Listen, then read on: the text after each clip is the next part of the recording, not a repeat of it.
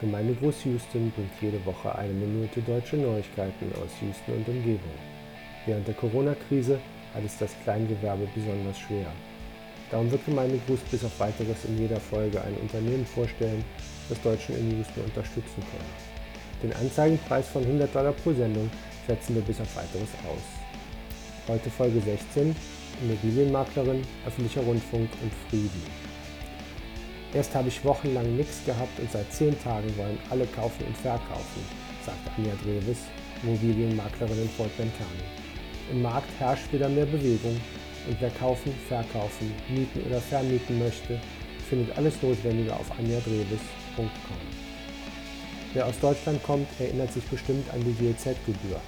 Aus vielerlei historischen und kulturellen Gründen gibt es die hier nicht.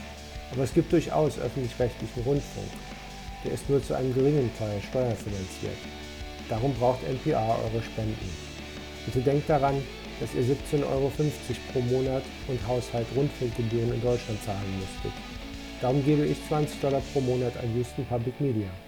Alle Spenden sind steuerlich absetzbar. Informiert euch auf houstonpublicmedia.org. Diese Woche markiert 75 Jahre seit dem Ende der Kampfhandlungen des Zweiten Weltkriegs. In Houston wird es zu diesem Anlass eine Flugshow geben, die alle von, von zu Hause aus genießen können. Am Sonntag, den 10. Mai, welcher auch Muttertag ist, werden von 14 bis 15 Uhr historische Flieger über Greater Houston unterwegs sein. Gemeindeguss Houston ist ein Podcast von Daniel Haas, der jetzt auch auf iTunes zu finden ist. Wenn ihr Ankündigungen, Hinweise oder Grüße habt, schickt sie bitte an houston.gemeindegruß.de.